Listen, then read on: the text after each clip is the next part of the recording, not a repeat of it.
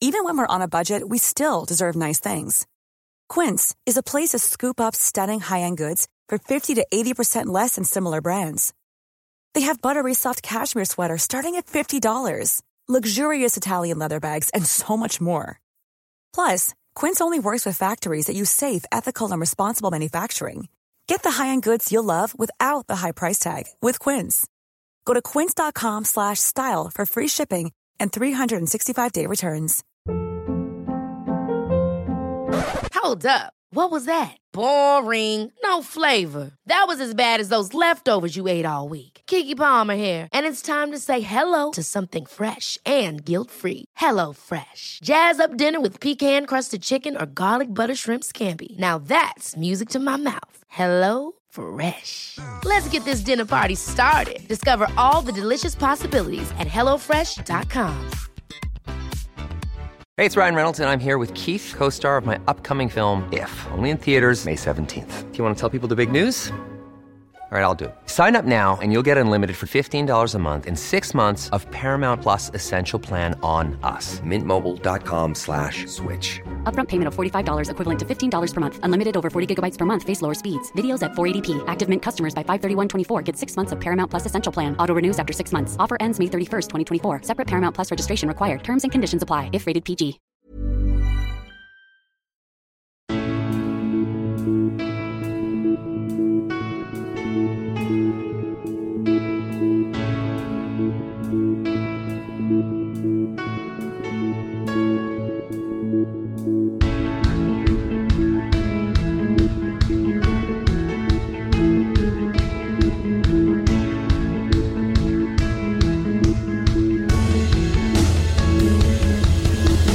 Bienvenidos a Alineación Indebida. Hoy llevamos a cabo nuestro último episodio de previa del Mundial de Qatar. Hemos hecho las previas deportivas de las selecciones, hemos tratado la idea de no ver el torneo y hoy exploramos cómo hemos llegado hasta aquí. ¿Cómo es posible que FIFA le diera el Mundial 2022 a Qatar? Influencias, politiqueo, sobornos, votaciones, elecciones, presidir sobre ilegalidades sin llegar a cometerlas, cultos de personalidad, enormes ambiciones y delirios de grandeza, son algunas de las cosas que han marcado a la FIFA en los últimos 50 años y todo eso y más es en lo que indaga el nuevo documental de Netflix, FIFA Uncovered Hoy hablamos con su productor, Miles Coleman, y en la segunda parte de este episodio cerraremos nuestra previa indebida del Mundial de Qatar hablando con el fantástico observador político y amigo de esta casa, Nando Vila, aquí en Alineación Indebida. Y empezamos, como decía, por Miles Coleman, de la productora Ventureland, que ha producido el documental FIFA Uncovered. ¿Cómo estás, Miles? Muy bien, muy bien, Ander. Mucho gusto y eh, muy contento de estar contigo. Eh, Sí, antes de empecemos, yo te ofrezco mis disculpas por mi castellano oxidado y medio inglés, medio argentino. ese show, ese show, me, gusta. Sí, yo aprendí mi castellano en Buenos Aires, me pegó el acento y no se salió. Entonces, sí, mis disculpas para, para vos y para, para tus oyentes también. No, ningún problema. Estamos acostumbrados a la gente argentina, los aceptamos, los queremos, eh, como son.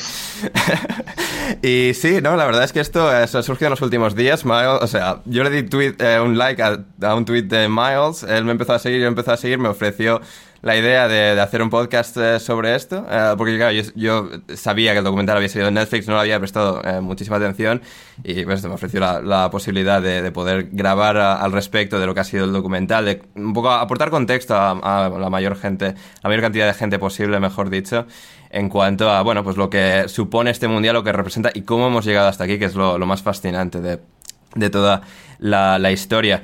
Em, Miles, no sé, a ver, ¿por dónde podemos empezar? ¿No? Es así, en líneas generales, de cuál ha sido la, mayor reflexión que te ha dejado eh, la producción de, este documental? Todas las entrevistas, toda la edición, cómo ha quedado finalmente, ¿cuál es tu, tu principal reflexión sobre lo que ha sido producirlo? Sí, bueno, para empezar fueron tres años de nuestras vidas, así que fue un, montón de trabajo muy difícil y además eh, durante la pandemia. Normalmente volaríamos a todas partes del mundo, todos los rincones del mundo, pero en este caso tuvimos que hacer mucho, bueno, desde acá, desde mi, estudio en mi casa.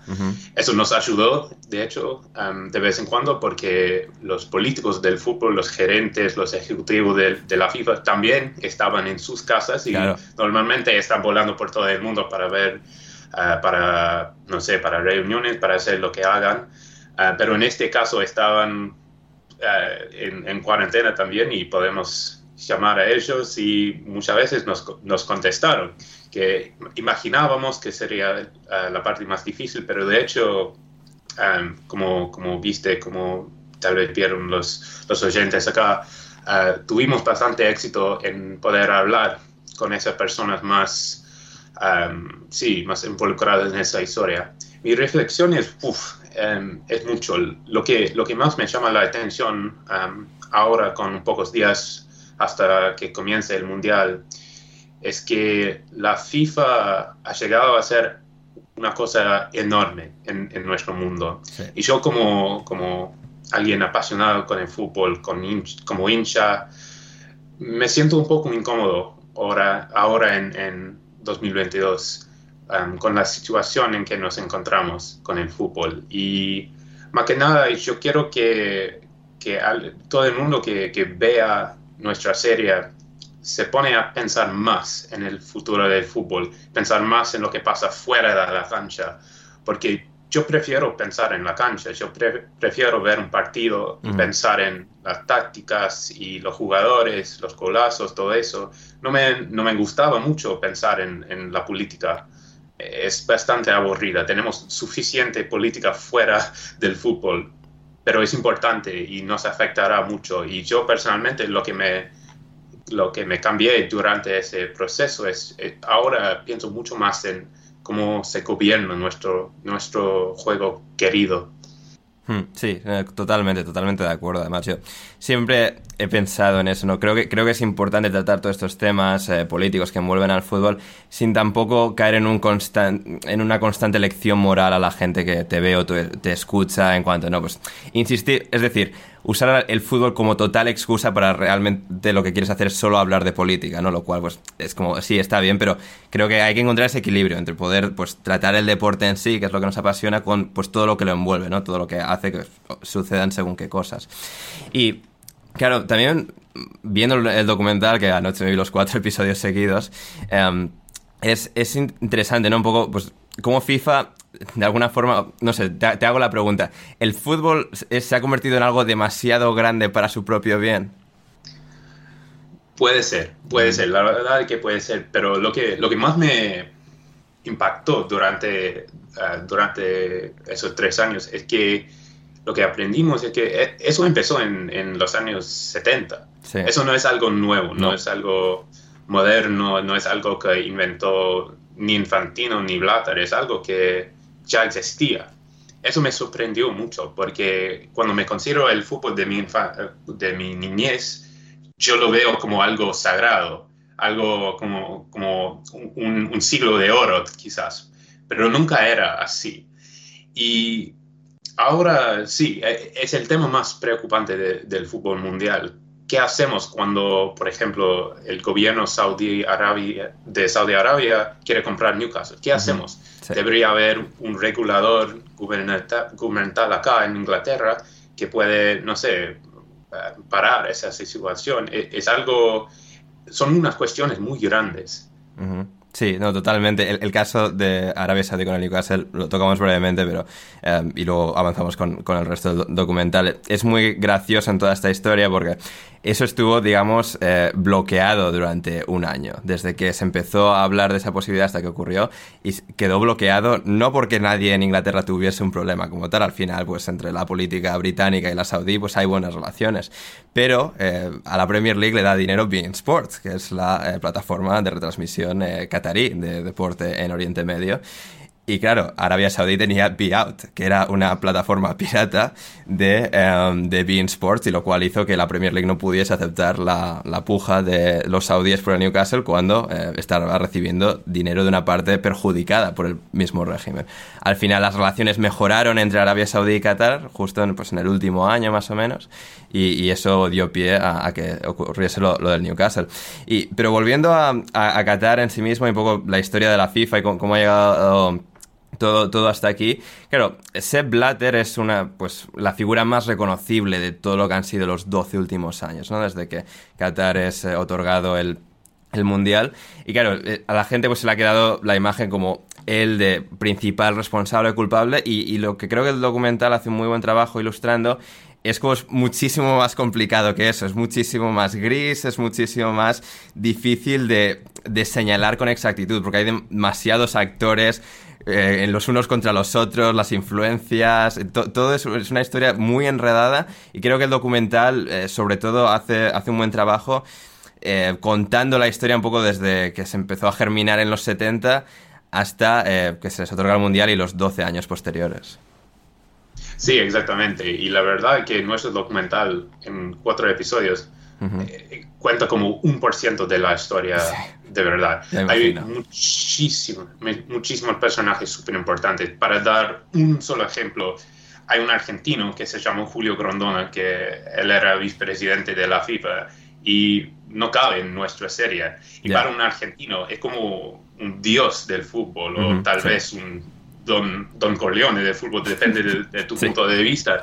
Y aún él no, no, no, no, está en el documental. Eso muestra, bueno, tal vez muestra que nos fallamos como documentalista, pero creo que muestra más que es un mundo con un montón de personajes, mucho poder, ah, mucha política detrás.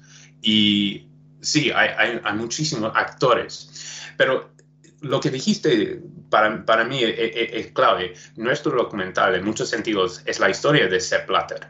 Es como eh, de dónde viene, cómo llega a ser presidente y cómo cae. Y esa historia de Blatter es como aquí en Inglaterra tenemos esa serie La Corona, The Crown, sobre la reina Elizabeth. Es casi la misma cosa, eh, en el sentido de que es la historia de una persona, Blatter, y su vida y su carrera. Y cuando alguien, cuando empezamos a pensar así, es muy interesante para mí porque todo, todo ese lío que tenemos hoy por hoy está conectado, tiene sus conexiones, tiene sus raíces en los años de Blatter. Qatar tiene el, mundial por causa de la cultura que Blatter propuso, creó, hmm. y esa cultura, al, al, fin y al cabo, ¿se sí, Exacto. Esa cultura, al fin y al cabo, eso es lo que causó eh, la caída de Blatter. En ese sentido, es una historia casi griega de, Shakespeare o de Tirso de Molina. Es, es una historia de los siglos. O sea, un hombre poderoso y que cae por causa de su propio poder. Hmm. Sí, no, totalmente. Hay una, frase, eh, hay mucho para rescatar, ¿no? pero una frase que sigue saltó mucho en mi atención eh, viéndolo fue cuando Blatter dijo que Havelands, Joao Havelands, el anterior presidente de FIFA, el cual era, pues, el, el Blatter era el número dos, eh, Havelands le dijo que con el Mundial de Sudáfrica, particularmente, em, que Blatter, algo así como que había creado un monstruo, ¿no? Había dejado que empezase esto a, descontrolarse más de lo que había hecho en el pasado y como eso al final pues lleva, supongo que a Brasil 2014 y luego sobre todo pues, a Rusia 2018 y la joya de la corona, em, valga, la expresión, em, en Qatar, ¿no? Es, es, muy interesante como... Y luego si Blatter es muy curioso de entre todas las detenciones, la redada que hubo en 2015 del FBI en las oficinas, bueno, en el hotel al lado de las oficinas de, de FIFA, cuando iba a haber una reunión de los dirigentes de FIFA. Eh, Blatter, claro, al final, su gran, su mayor, no, delito, pero bueno, su mayor, digamos, eh, donde más responsabilidad tiene es en el hecho no tanto de hacer, cometer ningún delito como tal, porque no ha sido condenado por nada eh, legal, pero como decías, ¿no? Un poco en, en, dejar que todo ocurriese, ¿no? En presidir sobre algo que él fue navegando por sí mismo de manera muy experta, pero que al final creó semejante monstruo, dejó que se crease semejante monstruo que al final se, se le comió a sí mismo, ¿no? Él, él, hubiese querido aguantar hasta el final, pero tuvo que... Todo lo que ocurrió le acabó empujando a él por la puerta. Absolutamente. Y Ander, te, doy un ejemplo bastante reciente, que, que es la semana pasada Blatter dijo que fue un error dar el Mundial a Qatar. Eso fue... Claro, porque acabó con su propio puesto.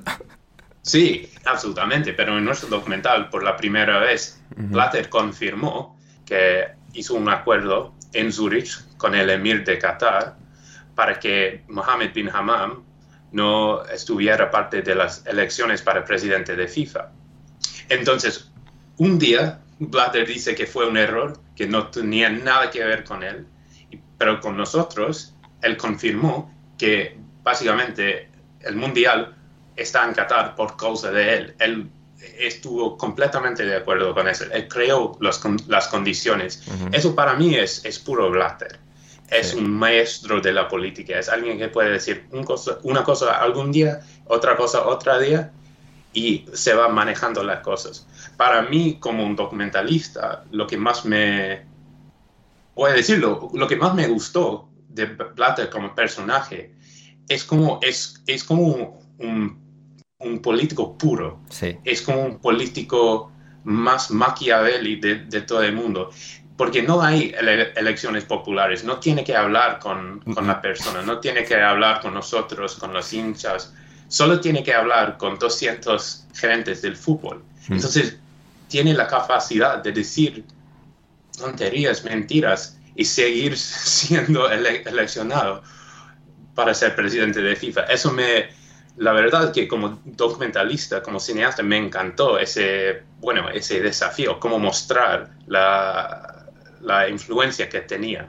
Sí, no, totalmente. Además, creo que al final documental no, no, le presenta ni, ni, como un absoluto villano, ni, con, ni obviamente ni como un absoluto santo, ¿no? Está en un punto intermedio de tampoco, es decir, y no es mi intención decir que lo que hizo estuvo bien, hizo muchas cosas que no estuvieron bien, pero al final me, me sobre todo quizás entrevistándole hoy en día, ¿no? En el último año cuando lo habéis entrevistado, tiene hay como una, no, no inocencia, pero eh, le brillan los ojos hablando de toda la historia. Es como, sientes que ha sido alguien que a pesar de cómo terminó todo y del estrés que habría durante el camino, que se lo pasó muy bien en sus 40 años en la FIFA el día que entrevistamos a él, llegó un poco temprano y salió un poco tarde y tuvimos algunos, un par de horas hablando, charlando con él.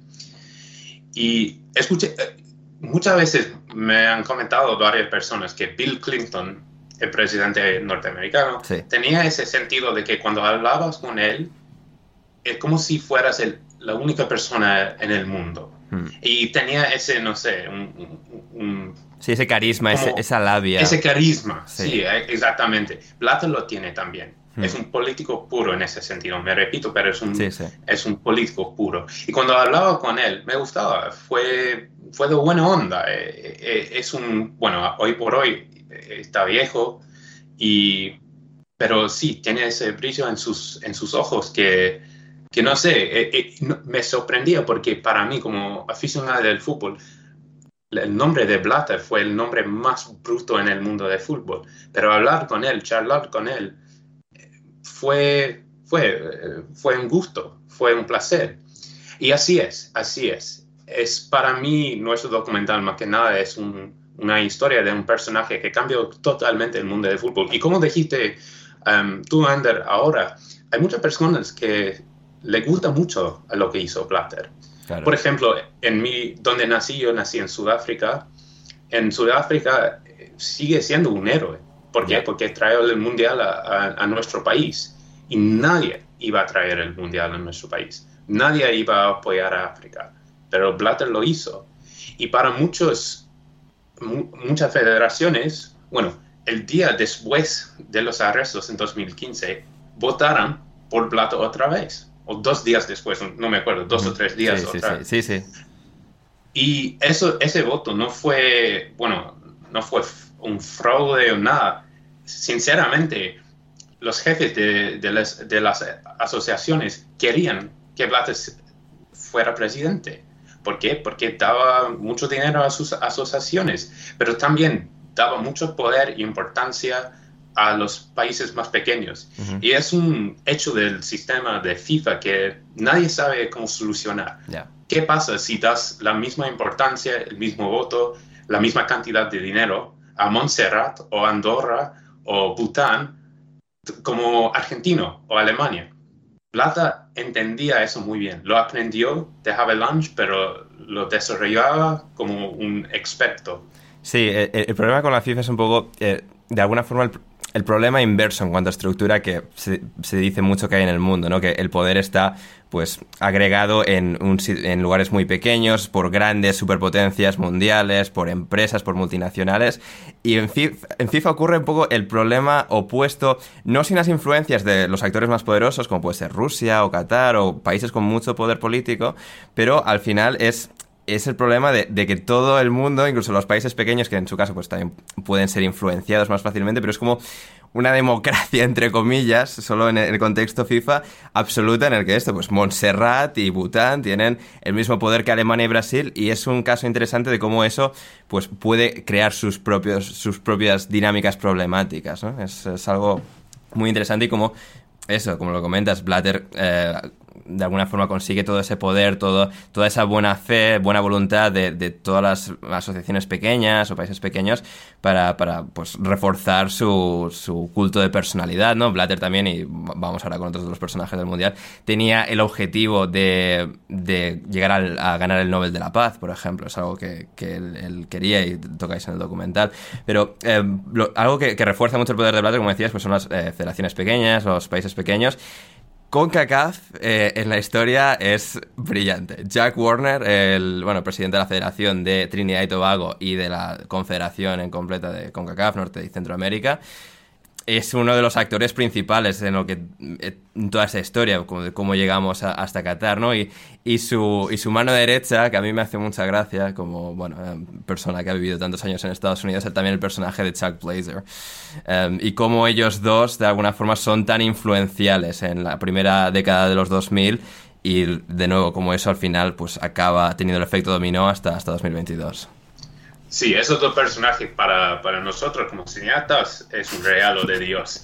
Sí, lo malo de Blazer es que falleció en 2017. Una entrevista con Blazer para esto hubiese sido...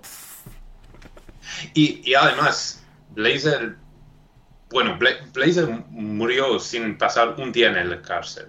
Y es un, es un personaje increíble porque sobrevivió en ese mundo precisamente porque los, en los Estados Unidos el fútbol no, es, el, es el deporte número 5 o 6. Si estuviera en otro país, habría sido muy diferente, pero no, en Estados Unidos podía tener todo el dinero, el poder, pero nada de la presión externa. Si los Estados Unidos no jugara bien en el Mundial, no es su culpa, no es como en nuestros países, no, es, no está como en Sudáfrica o Inglaterra o en, España, donde hay mucho enfoque en la selección nacional Chuck podía hacer lo que quisiera durante todos esos años, que me, fascina como personaje. Y Jack Warner como, como parte de todo eso, bueno, ayer um, había una decisión en un corte acá en Londres que dice que Warner puede ser extraditado, sí. extraditado a los Estados Unidos. Mira, eh, eso nunca va a pasar, eh, en mi opinión, pero la verdad que Warner es, está acusado de muchísimos crímenes, muchísimos. Y si, si decidiera pasar un día en Miami para visitar a Disney World, estaría en, cárcel, en, el cárcel en dos segundos. Y es un personaje bastante gracioso, hmm. um, porque lo que hacía fue tan obvio, tan, tan sinvergüenza, que a veces me da gracia. Sí, sí, sí. Pero, yo a través, del, a través del documental entero me reía mucho, lo encontraba gracioso el nivel de desvergüenza y desfachatez de mucho de lo que hacían. Sí, bueno, te doy un ejemplo. Jack Warner, um, FIFA dio a Warner un centro de, um, de deporte para construir en, en tierra que que pertenecía a Warner. FIFA no sabía, o dice que no sabía que era, um, pertenecía a Warner, pero daba ese centro de, um, sí, de, de deporte. Y Warner dio el contrato para construirlo a una empresa que también pertenecía a Warner.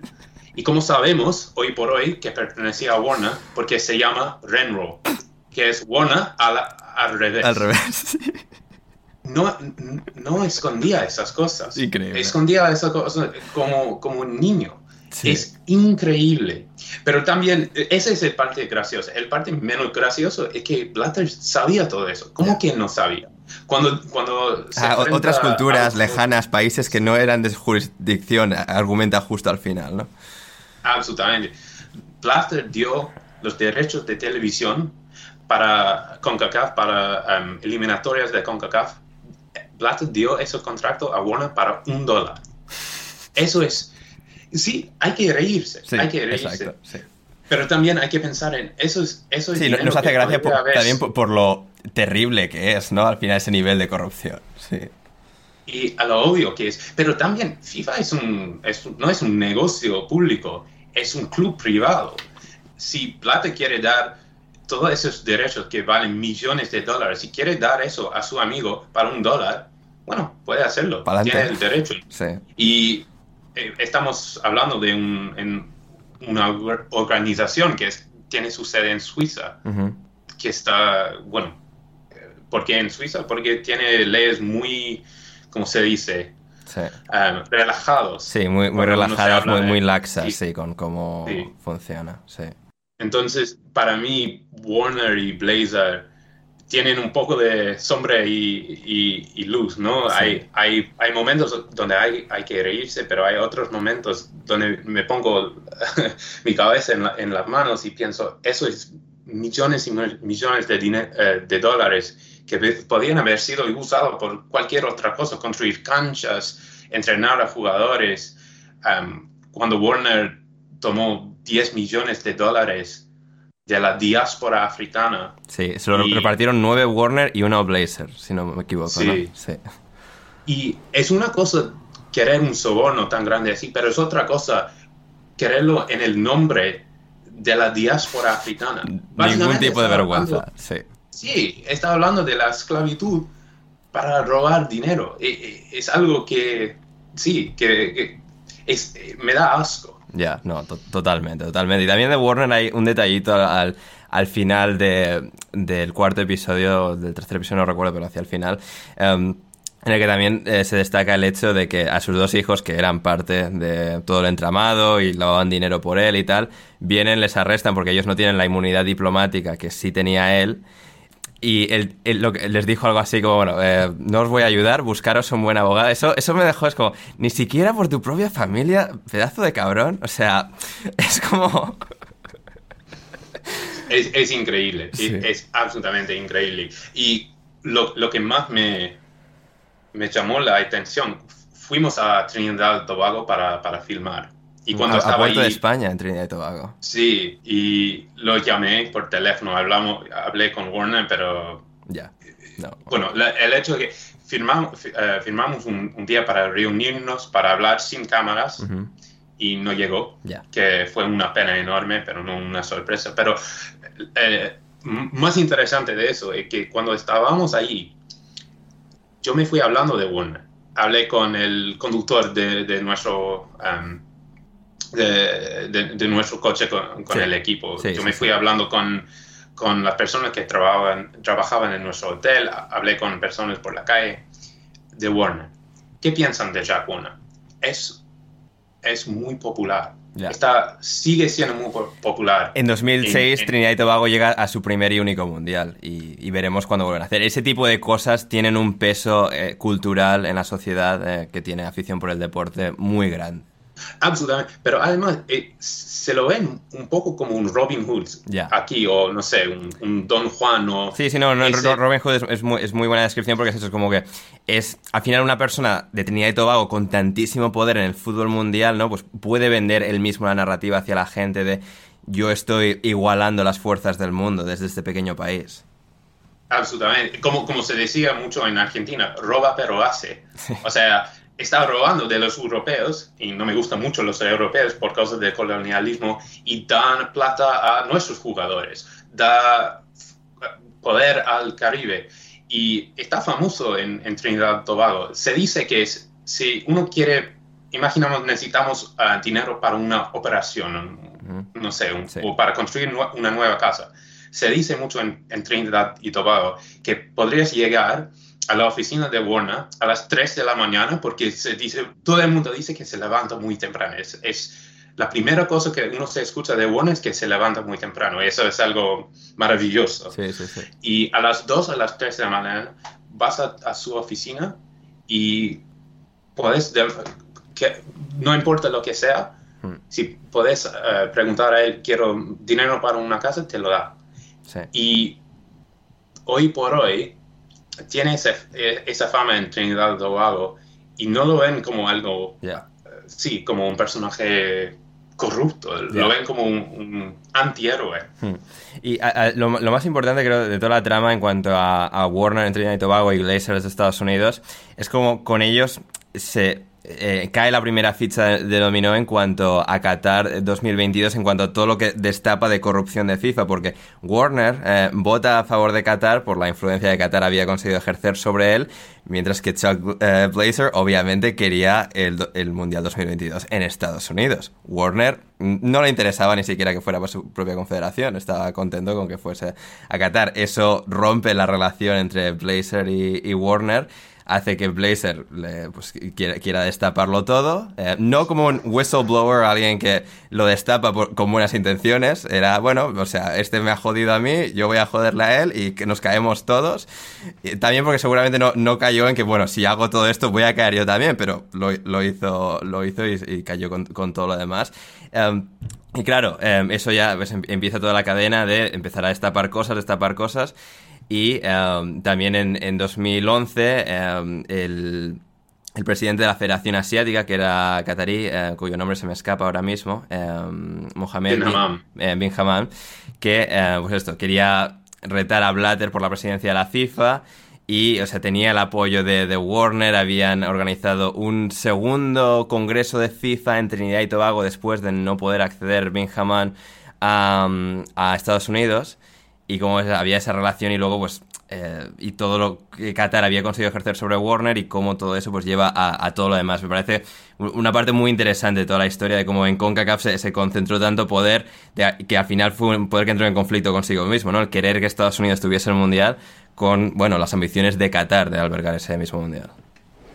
Así es, así es. Y cuando empezamos a hacer ese documental estaba pensando, ¿cómo vamos a Um, contar esa historia tan compleja, con e, ese lío, ese, hay muchos, muchas avenidas para explorar. Al fin y al cabo, es una historia muy, muy, muy simple. Es una historia de relacionamientos entre personas bastante básicas.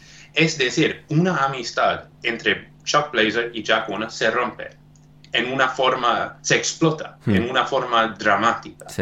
Eso es algo muy, muy simple para, para contar ah, y para entender también.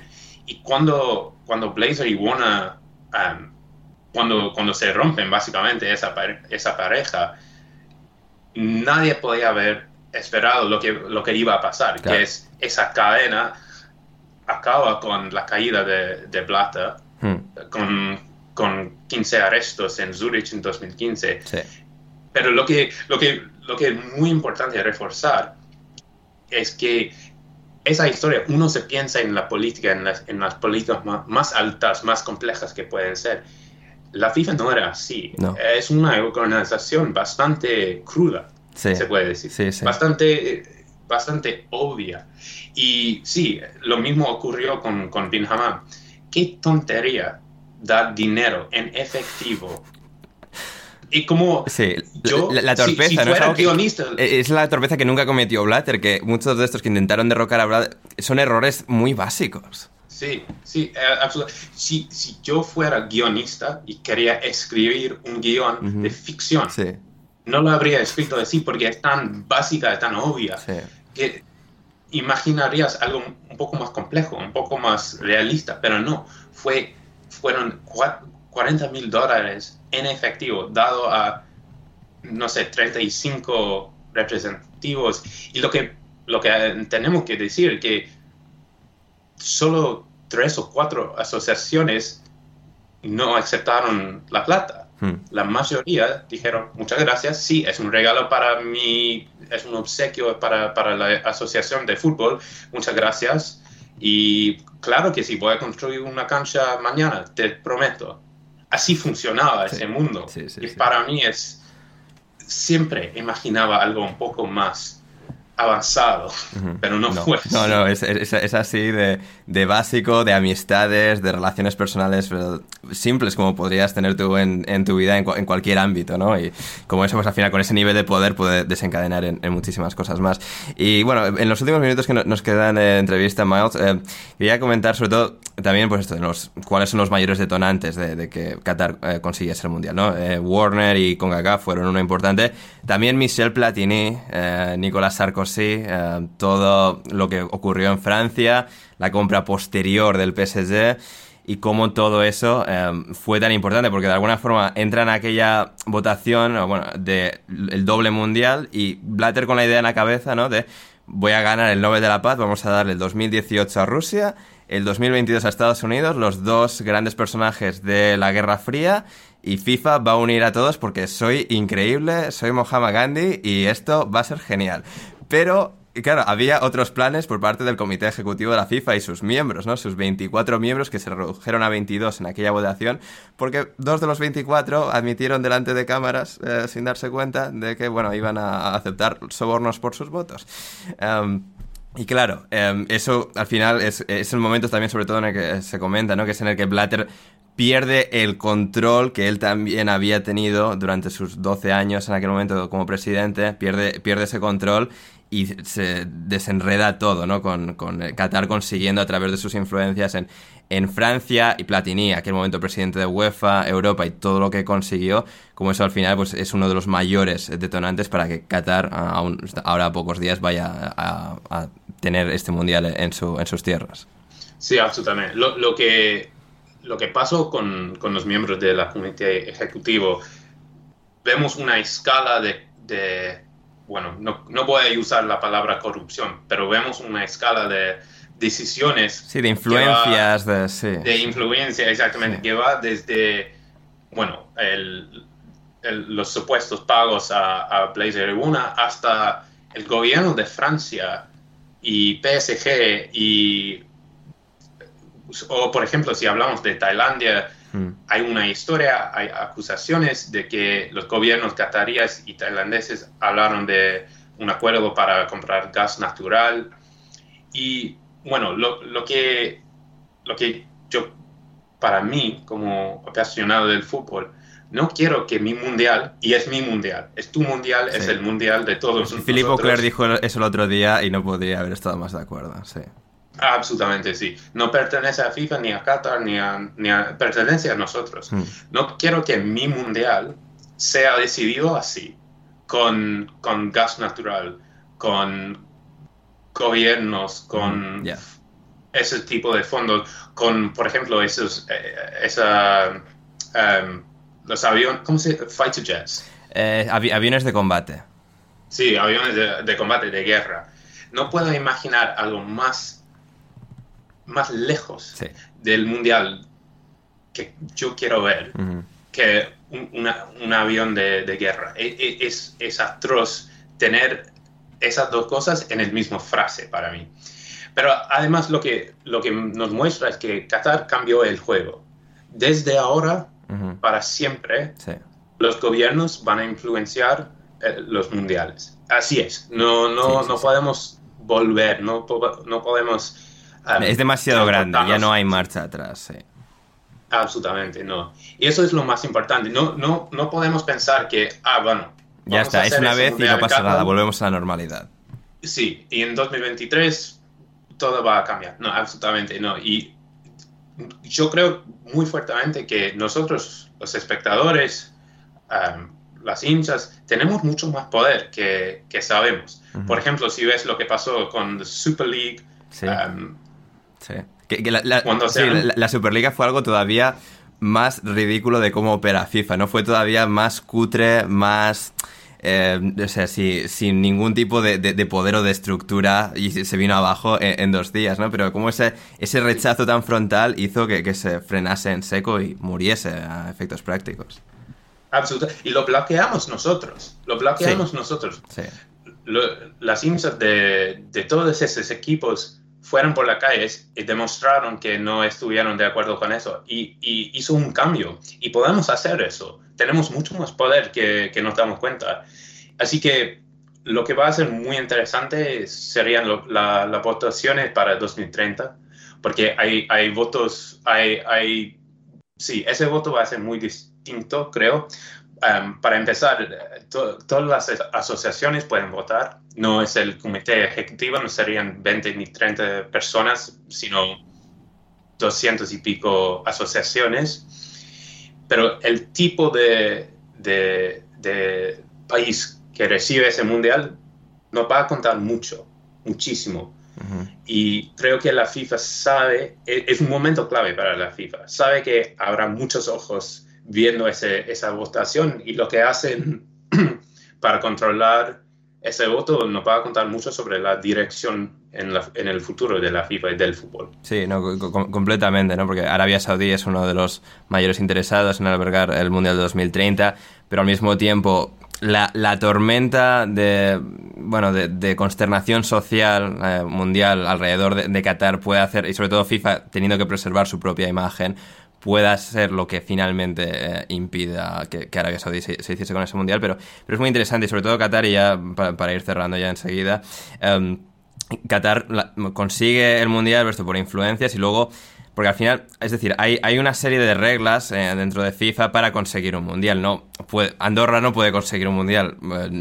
Eh, no, que, te voy a decir, eh, Bután, eh, Montserrat, eh, Madagascar, muchos países pues mucho más pequeños y sin ese poder económico, ¿no? Qatar es ese país pequeño en un sitio con un clima inviable, pero con dinero, con el poder eh, político para, para conseguirlo. Y cómo consiguieron el Mundial, a pesar de que todos los reportes eran malos, de que obviamente no puedes jugar al fútbol, solo por la, por la seguridad de la salud de, los jugadores y de la gente que va a estar al aire libre jugando los partidos no, estaban preparados para ello, consiguen a través de su influencia y cómo a, través de saltarse las reglas, luego consiguieron que las reglas fuesen dobladas a su favor y durante todos estos 12 años. Es decir, Qatar consigue el Mundial sin cumplir los requisitos y luego consigue que los requisitos se amolden a ellos para finalmente no perder ese Mundial en estos 12 años y estar aquí en 2022. Absolutamente. Y, lo, que, lo que vimos hoy que hace algunas horas aprendimos que en el mundial no se puede vender cerveza. Sí. Um, con alcohol. La 0-0 bien, pero, con alcohol no. Eso, eso lo llamo cerveza. Pero, y, no creo que cerveza sea un parte integral del fútbol. No, pero, pero, pero es un detalle importante. Es un detalle súper importante porque Buto es, es, un sponsor oficial de la FIFA y ese es un momento clave para la FIFA. ¿Quién tiene el poder real? ¿FIFA o Qatar? Por ejemplo, en, en 2014, como muchos um, han, comentado, FIFA hiciera, hizo que Brasil vendiera cerveza en la cancha, que fue ilegal en Brasil. Y ahora está completamente al revés. Y FIFA está en un momento muy, muy complicado para ellos. Y creo que se dieron cuenta que no se puede dar un mundial a un país como Qatar sin tener problemas en el momento de, tener un mundial. Y yo lo vi personalmente cuando, cuando fuimos a filmar en, en Qatar. Muchas veces um, FIFA nos dio permisión para, permiso para filmar aquí o ahí o ahí. Y cuando llegamos, había algún qatarí que nos dijo que no. Y nosotros los medios de comunicación, la televisión, nosotros somos los que damos esa influencia y dinero a FIFA. Somos un parte muy importante del mundial y no podemos hacer nuestro trabajo libremente. ¿Para qué? ¿Para qué sirve ese mundial? no, y eso es, sí, eso sería un momento muy importante y, bueno, ya sé que tenemos que terminar, pero antes de que terminemos, yo pido que a todos los oyentes que que lean más, que vean el documental o si no quieren ver el documental, que lean, que um, escuchen podcasts así, porque muchos van a ver el mundial, muchos van a discutir sobre el mundial y hay que, hay que estar consciente de lo que está pasando detrás y lo que pasó ya detrás de ese mundial, porque es súper importante. No, es el, no es lo más bonito, pero es súper importante. Sí, completamente. Además, eh, para mí eh, el documental ha sido muy valioso verlo porque, claro, yo llevo leyendo sobre Qatar 2022 durante años. Los nombres los conocía casi todos, ¿no? Y tenía pues mucha información, pero lo que el documental ha hecho me ha ayudado a mí es ponerles caras a mucha de esta gente, escuchar sus relatos de, de, primera mano, ¿no? Y pues las experiencias y cómo de alguna forma lo ha hecho más real, porque quizás pues leyéndolo, y que es muy valioso y creo que leyendo también puedes encontrar un nivel de detalle todavía mayor, pero es como que el verlo finalmente plasmado en un documental es como que lo, ha traído más a la vida en mi, en mi, propia percepción y ha sido algo muy interesante. Ya no, ya también por, por cerrar y también para que la gente vaya a verlo en, en Netflix algo que también me, ha gustado mucho, eh, los personajes que más me han gustado en general son los que más cerca estaban eh, de, de, Blatter. Eh, la forma en la que cuentan, como casi de...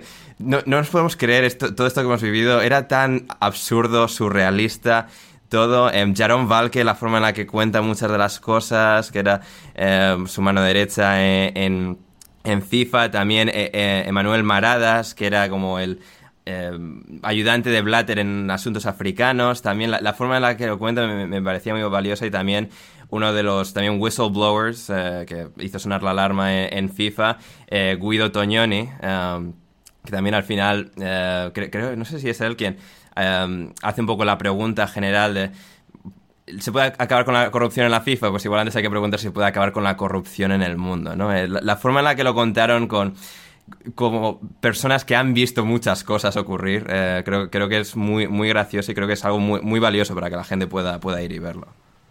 Yo, yo veo la FIFA como un laboratorio de la política. Hay un libro uh, inglés que se llama Lord of the Flies, El Señor de, de las Pulgas. Que, y la idea detrás de ese libro es, ¿qué pasa si, si dejas um, algunos chicos jóvenes en una isla sin, sin adultos? ¿Qué pasa a su sociedad? FIFA fue así, fue una isla sin, reglamentos desde fuera para que esas personas pudieran hacer lo que quisieran. Y además tenés el factor hipnotizante del fútbol. Todo el mundo quiere estar cerca del fútbol. Queremos todo ir al final del mundial. Queremos tickets gratis a, a la final de la Champions, etc. Entonces, personas serias eso cosa que se, se, se, olviden un poco, que se callen un poco, que no dicen que, ah, yo vi eso y no está correcto. No, quieren, quieren mantener su posición dentro de la, del cielo que es la FIFA. sí, sí, sí. Entonces, sí, para mí, si no, estoy hablando contigo como apasionado del fútbol, pero si no, si no te gusta el fútbol, para mí la historia de FIFA sigue siendo importante porque es lo que pasa a una organización sin reglas, sin, sin normas. Sí, sí, sin nadie que, les mantenga a raya, digamos. Y sin una pequeña corrección de algo que yo mismo había dicho, no, el, que dice la frase final de la corrupción en FIFA en el mundo no era Guido eh, Tognoni, sino Jerome, Jerome No, no, fue... fue Tognoni, no, pensaba, que había sido no, no, fue Guido...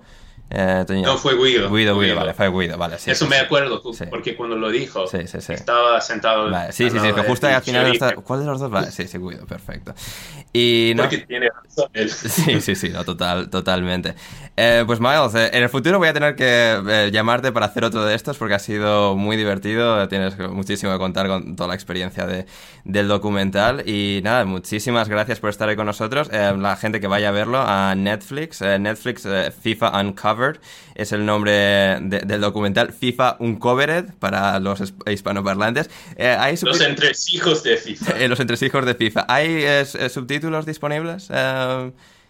el, Gracias a Netflix hay subtítulos en todas las lenguas. Está en gallego, catalán. Claro, es que yo no, claro, como estoy. sí, justo no, no, no, lo había consultado eso, pero perfecto. Vais ahí, ponéis los subtítulos, gente, y disfrutáis de un fantástico documental que ha hecho Ventureland, eh, Miles, como uno de los principales productores. Así que, Miles, muchísimas gracias por estar ahí con nosotros.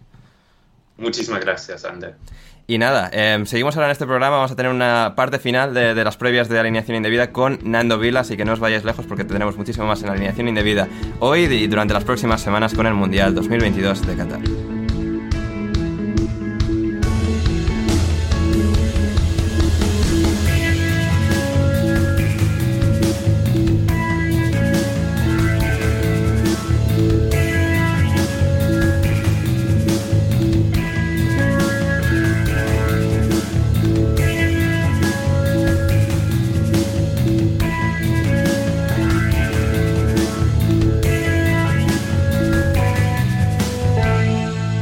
Ahora quiero dar la bienvenida para cerrar nuestras previas indebidas del Mundial 2022 en alineación indebida al jefe de estudio de la productora Exile en Los Ángeles.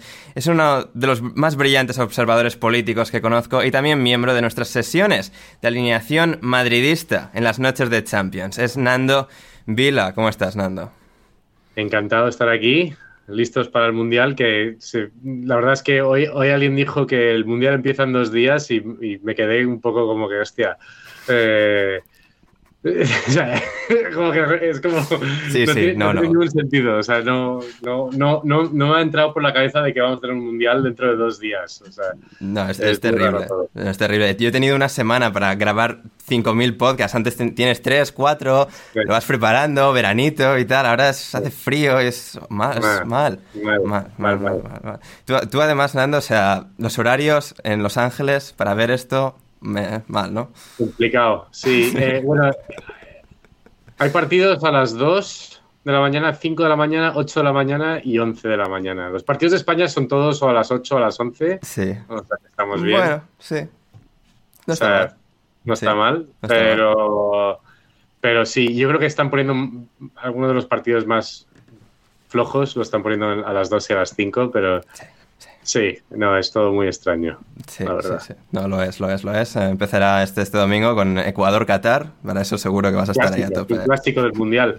Clásico, clásico. Eh, se, se ha llegado a especular, no sé cuánta veracidad tiene, tampoco ha recorrido los medios más prestigiosos, pero se ha hablado de que, bueno, ya empieza a haber que si sobres marrones y tal para jugadores ecuatorianos. Venga, por favor, venga. Sí. Colaborad. No me sorprendería.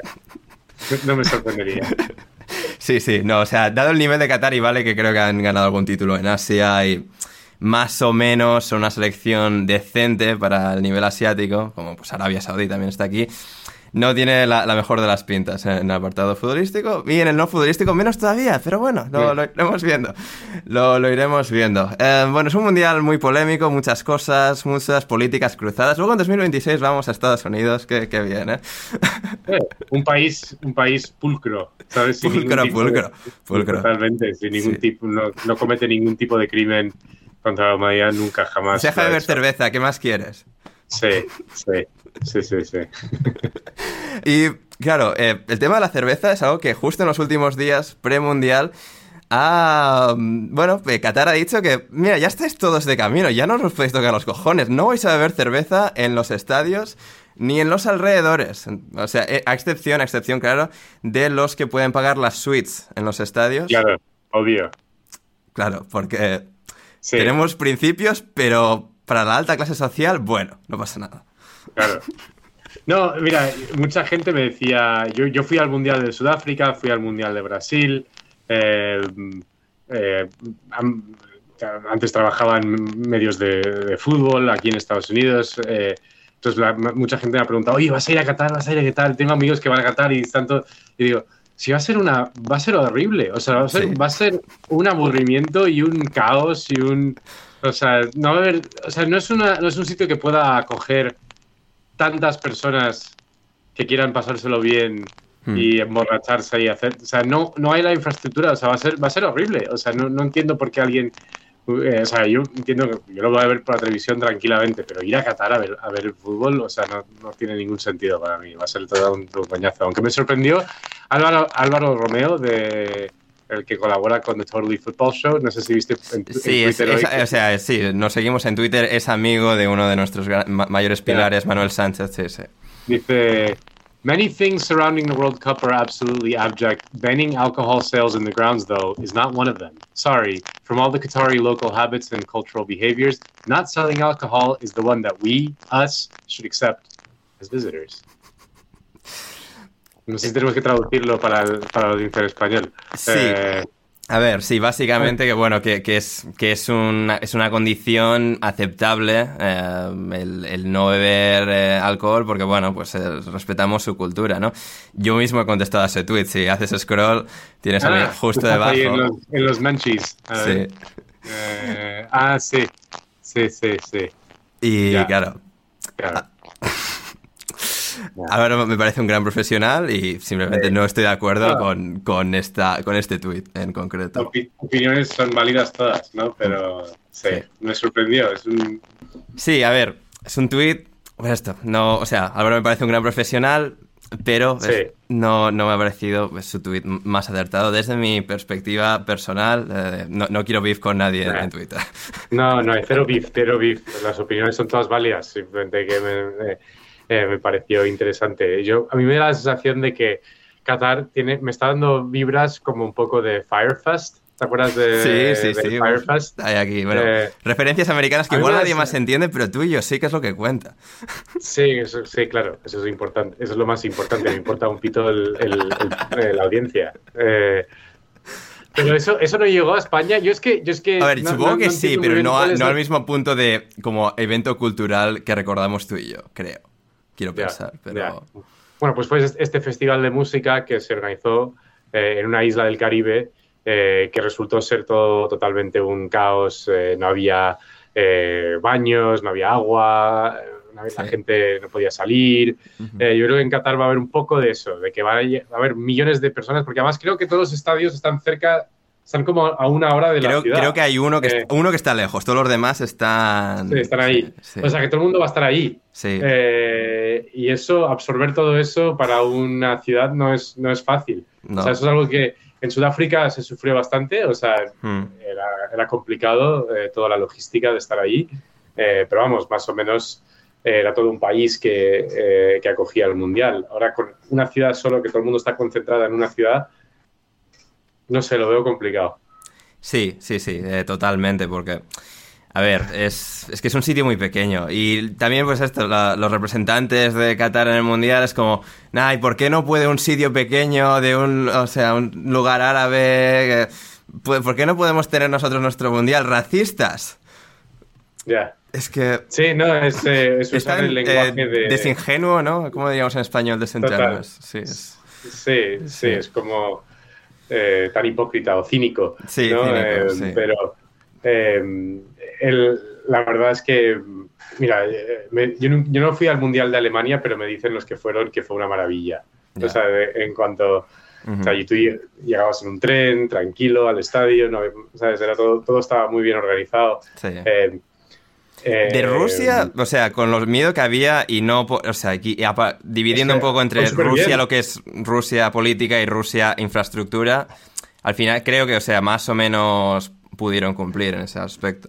Sí, totalmente. No, o sea, eh, en fin, yo creo que eso, eh, en el fondo, pero eh, Qatar va a ser complicado. O sea, las, las fotos de los estos fanfest. Sí, yo, yo quería hablar de eso. Los, los que son- aficionados que han ido pronto, de España, de Alemania, de Alemania Sí. sobre todo, ¿eh? De una pinta, o sea, alemanes de, de Kaiserslautern.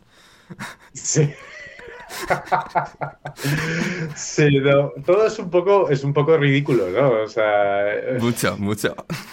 espero que el fútbol sea bueno porque todo lo demás va a ser va a ser va a ser va a ser va a dar pena.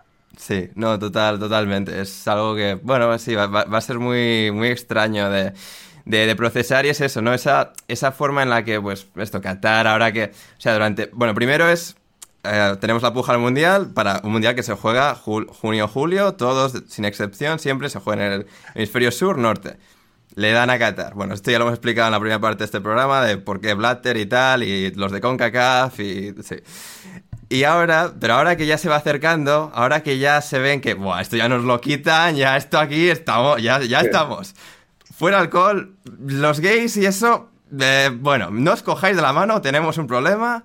Y, eh, y luego, pues sí, o sea, eso y, y esto. Y, y, por favor, que respetad nuestras costumbres, nuestra cultura, no habléis de política. No vengáis con vuestras batallas ideológicas cansinas. Dejad que disfrutemos del mundial y del deporte.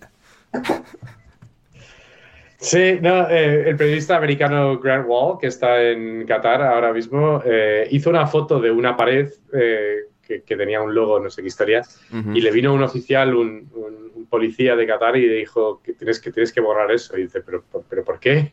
¿Sabes? Entonces, que este es quizá el periodista deportivo de fútbol americano más reconocido, Sí. ¿no? O sea, Sin duda.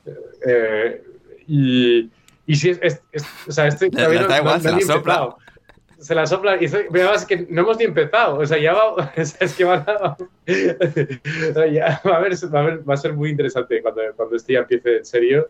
Eh, a ver cómo, cómo, va a mm. pasar todo, porque joder. Sí, sí, y, es un poco el contraste que yo, porque a ver, Rusia también y los problemas con Rusia y los hay, pero eh, digamos el nivel, y bueno, también es difícil comparar con el 78 con Argentina, ¿no? Otro ejemplo de, bueno, o sea, mundial en dictadura, pero claro, el nivel de lo es como decirlo en español, de lo petty que son, o sea, en Qatar con lo de controlar todo el mínimo detalle, no pongas esto, no hagas esto, o sea, les hace quedar muy mal, o sea, en Rusia esto, cuando no estás mirando, se hace, se barra debajo de la alfombra y no pasa nada, y como si no hubiese pasado, pero es que estos hacen el ridículo con cómo lo ejecutan.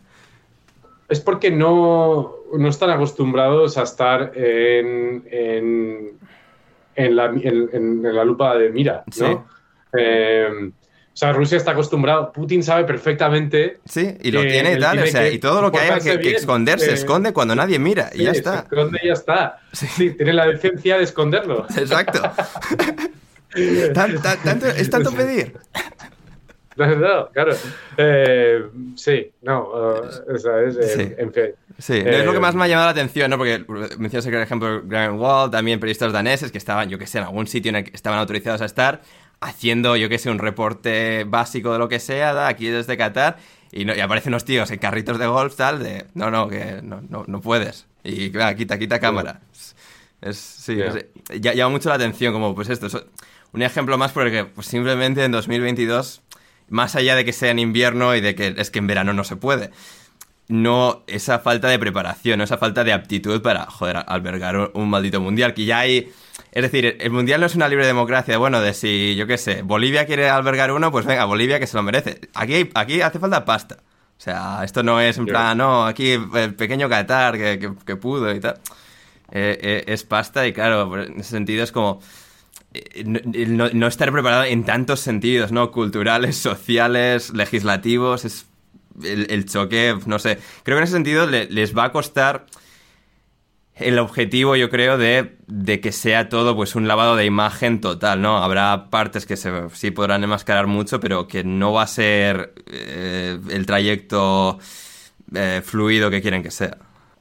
Sí, no, y aparte de eso yo creo que va a haber, va a haber, va a haber problemas de, alojamiento para gente, o sea, es que hmm. se debe venir desde hace, o sea, se debe venir. Sí. Eh, en fin. Sí, sí, total. Y es que también, bueno, mencionando antes a los fans, los que estaban ahí animando mucho ya desde Qatar, también en las últimas semanas había dicho que Qatar, o una de las agencias dentro de, de lo que es el comité organizativo de Qatar, había dado dinero a grupos de fans en Holanda, en Gales, en Inglaterra, para ir a, para ir a Qatar gratis, o bueno, con muchos gastos pagados, a cambio de que animen mucho, no digan nada sobre Qatar y en Twitter y redes sociales, por favor, que contesten a los tweets criticando a Qatar y les digan lo, feo que es criticar a Qatar y lo racista que es todo eso. Sí, sí son bots de verdad. O sea, son, sí, sí, sí, ¿Cómo se dice bots en español? Bot, no, es bot, esto no. Sí, sí, los, bots. Son bots humanos. O sea, pero, tienen tanto dinero sí, que pueden tener bots humanos. Exacto, pero el último giro que se ha dado en las últimas horas también, y por esto era importante tener un, un último episodio de previa antes de que esto comience mañana, es el hecho de que, no, que les han retirado la oferta. Con toda esta gente ya preparado a subir al avión y bueno, tengo, voy a gastar esto y luego esto me lo pagan mi, mi conspiracy theory es que Qatar le está pagando a Elon Musk que, destruye, que destruya Twitter por dentro para que no pueda... o sea, Qatar, Qatar eh, le, está, le está financiando la compra de Twitter a, Elon Musk para que, para que lo destruya por dentro. O sea, para que no, simplemente no haya Twitter en el mundial, ya está. Ya está. Tenemos eh. Twitter y, no hay problemas. Oye, como estrategia es ambiciosa, pero les está saliendo. Si llegase, si pudiésemos demostrar que es verdad no, yo estoy convencido que es verdad. ¿qué, se va a demostrar? No hay, que mostrar nada. O sea, ya está. Eh, el timing es perfecto. O sea, de repente Twitter se acaba el día justo antes que empieza el mundial. Sospechoso. Un poquito, un poquito sospechoso. La, verdad, es, es, es no, muy muy, muy notable todo, todo esto. Y luego también otro de los aspectos, ¿no? En cuanto a, pues, cómo de legítimamente moral es colaborar con todo esto. Al final, bueno, a las elecciones había que haberles pedido un boicot hace cinco años, ¿no? Esto el periodista francés Philippe Auclair lo, lo ha destacado mucho. Es como, ahora hacer un boicot a falta de tres semanas y tal, no tiene ningún tipo de sentido, ni lógica, ni se puede organizar, ni se puede hacer nada en a ningún nivel institucional por parte de, los, de las elecciones, ¿no? Y luego está el componente de, bueno, el, los gestos, ¿no? El brazalete arcoiris, los mensajes de, bueno, todos unidos, tal, de, bueno, o sea, sitio para todo el mundo, que no discriminamos a nadie. No sé, tú, ¿qué, qué valoración haces de, de esto? De si es un poco de para darnos un poco la palmadita en la espalda, miras, por lo menos, o sea, estamos luciendo el brazalete arcoiris. Totalmente. Eso es lo que es activismo hoy en día, ¿no? Es una especie de ejercicio masturbatorio. O sea, no, esta gente no va a mm. hacer nada real para. o nada que, les incomode ni un segundo para, para, hacer un cambio positivo, ¿no? O sea, es, es puramente una expresión Em, para que ellos se sientan mejores de, consigo mismos, ¿no? Eh, eso está claro, o sea, mira, lo de Qatar me parece un bochorno, me parece todo eh, es ridículo. Qatar es un país eh, totalmente sin libertad y, además petrolero, o sea, horrible, ¿no? Pero no sé, también te, puedes imaginar un iraquí cuando, cuando Estados Unidos acoja el Mundial en cuatro años. O sea, ¿qué, va a pensar? Qué va a pensar? O sea, En el sentido de que hay criminales por, por, todos lados. O sea, no quiero decir, no, no quiero decir que, que, lo de, para minimizar lo de Qatar, pero entiendo que el, mucho del activismo que vemos eh, es puramente masturbatorio. Eh, sí, ya se convierte este como en, parte de las, multinacionales lo absorben y es como, vea, todos a una y, es como queda totalmente como secuestrado, ¿no? Y da una sensación de, no, bueno, o sea, mira qué bonito todo, pero es completamente falso y, vacío, ¿no? Sí, no, totalmente. Y, bueno, eh, además, eh, yo entiendo que como para los jugadores, o sea, ¿qué van a hacer, no? O sea, es, hmm. un mundial, es su carrera, tienen, a lo mejor, si tienen suerte, dos o tres oportunidades en su vida por hacerlo. Em, es una lástima que, que, el, que, el, fútbol internacional sea así, em, y, pero, pero vamos, que sospecho que los braceletes con el arco iris no, no, no, van a, no van a traer un cambio importante a la sociedad catarí. Eh, para nada. Por lo menos tenemos un seleccionador eh, Twitch, streamer. Un streamer. Sí, eh, ¿Qué, opinas tú como el, españolito que está en la costa del Pacífico de, todo esto desde la lejanía? Pues, vamos, no sé, es, es, es muy moderno. sí.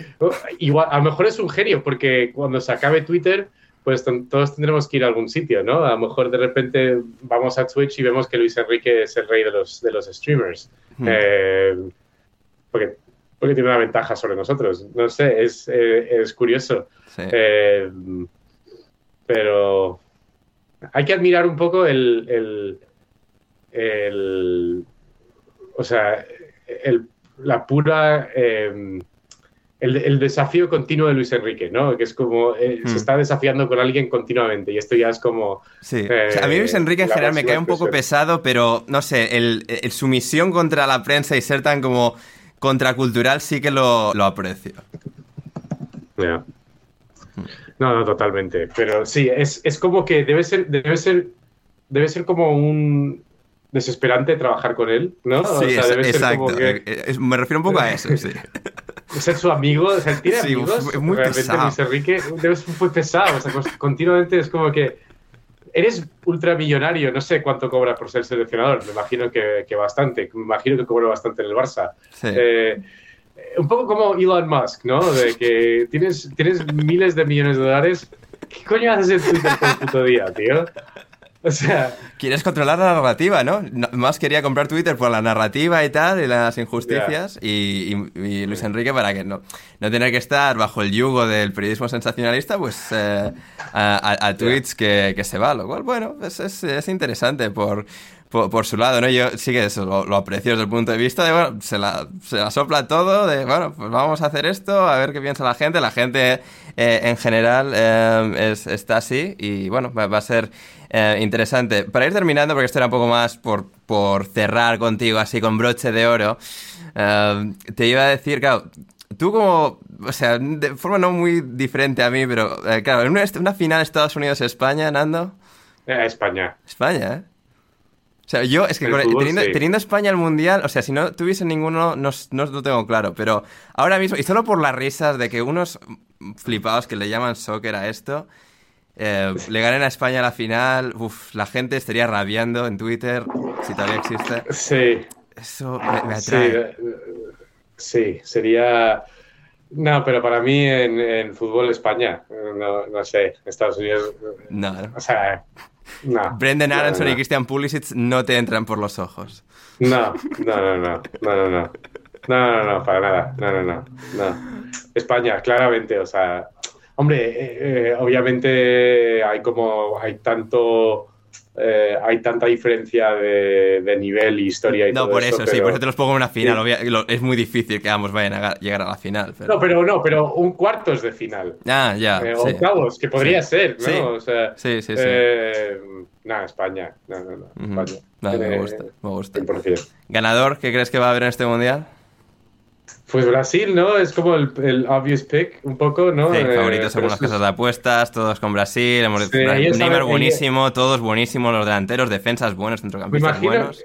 Me, da, me, da, la sensación de que Messi está, está calentando, ah, lleva, lleva como una, seis meses calentando motores, ¿no? Mm, sí. Eh, que está jugando bastante mejor que estaba jugando el año pasado y creo que es claramente porque tiene el Mundial enfrente. Sí, y, además él ha mejorado mucho. Y Qatar, Total, sí, sí, bueno, eso también es, es muy divertido. Árbitros ahí, sí, hay árbitros eh, con Argentina. O sea, Messi puede ser Ya, ya pero Neymar Messi, ¿qué hacemos? Y si aparece Mbappé por ahí, ¿por cuál de los tres nos decidimos? Un conflicto de intereses. Supongo que Mbappé, ¿no? Supongo, que Mbappé, ¿no? Pero les odias, Mbappé es el que más, o sea, se pasa el PSG por el forro de los... Ya. Sí, no sé. Ya, pero es el más, es el, es el más joven y es el que tienen que, que, que mantener contento eh, pero sí, no, yo creo que, bueno, eh, supongo, mucha gente está diciendo que Argentina que tiene, tiene mucho nivel. Messi, creo que Messi tiene como 10 goles en sus últimos cuatro partidos con la selección. Eh, igual por ahí, por ahí van los tiros. Yo hice mi, yo hice mi porra esta mañana. de hecho, yo todavía no he terminado de hacerlo y sé que he hecho predicciones contradictorias en las últimas dos semanas, pero voy a hacer uno ya oficial antes de empezar.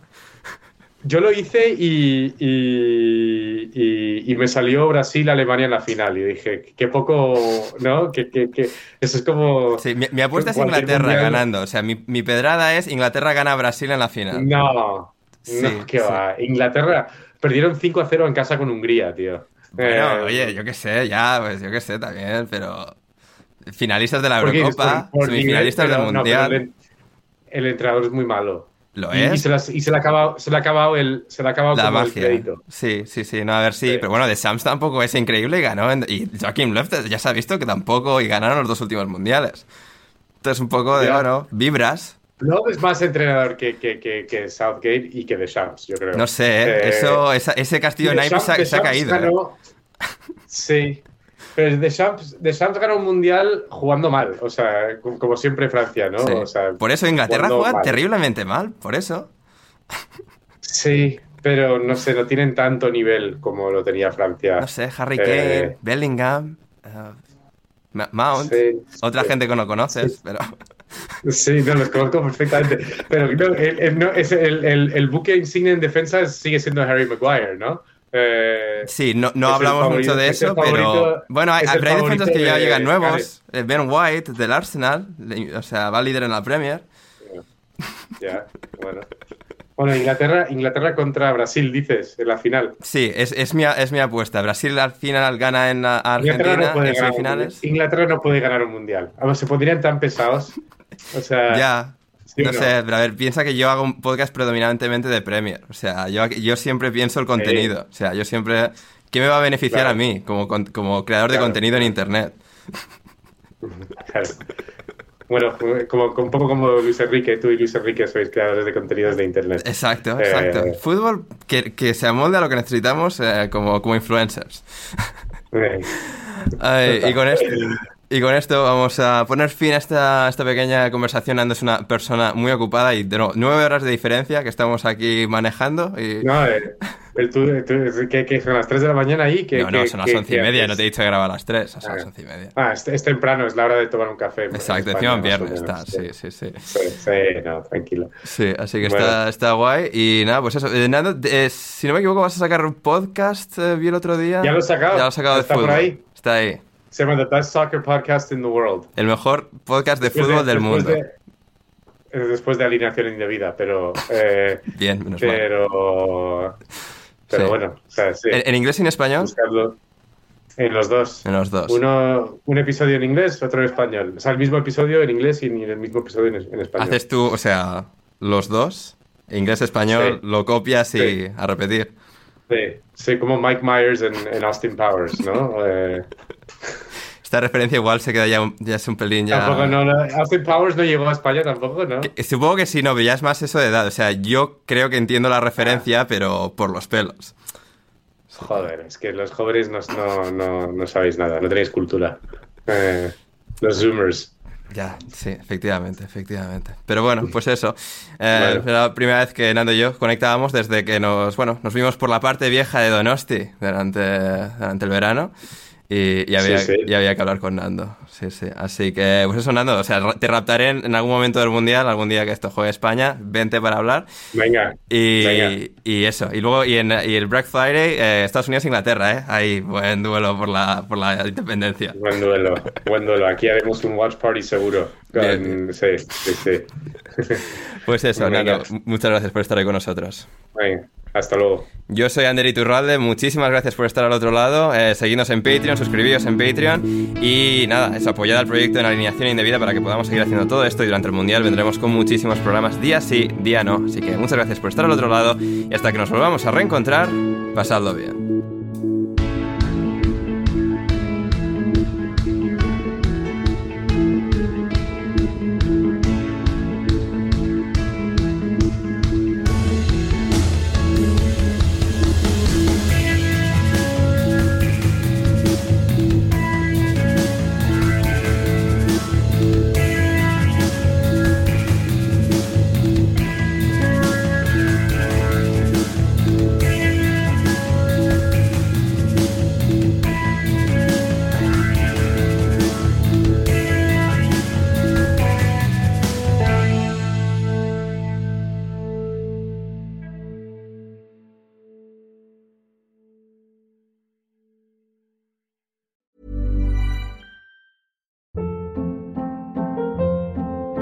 Hold up. What was that? Boring. No flavor. That was as bad as those leftovers you ate all week. Kiki Palmer here, and it's time to say hello to something fresh and guilt-free. Hello Fresh. Jazz up dinner with pecan-crusted chicken or garlic butter shrimp scampi. Now that's music to my mouth. Hello Fresh. Let's get this dinner party started. Discover all the delicious possibilities at hellofresh.com. Even when we're on a budget, we still deserve nice things. Quince is a place to scoop up stunning high-end goods for 50 to 80% less than similar brands. They have buttery soft cashmere sweaters starting at $50, luxurious Italian leather bags, and so much more. Plus, Quince only works with factories that use safe, ethical, and responsible manufacturing. Get the high-end goods you'll love without the high price tag with Quince. Go to quince.com/style for free shipping and 365-day returns.